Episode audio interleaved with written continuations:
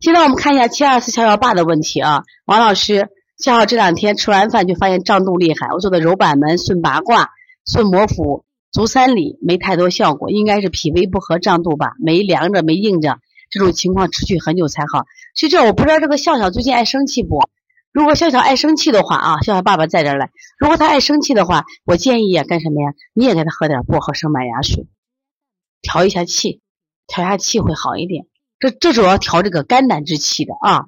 如果你想调这个食积的气，那你喝点陈皮萝卜，喝点陈皮萝卜啊，两个不太一样啊。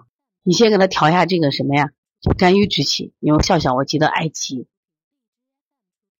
因为往往我们讲的这个肝气犯胃的话，就就吃不下去了啊。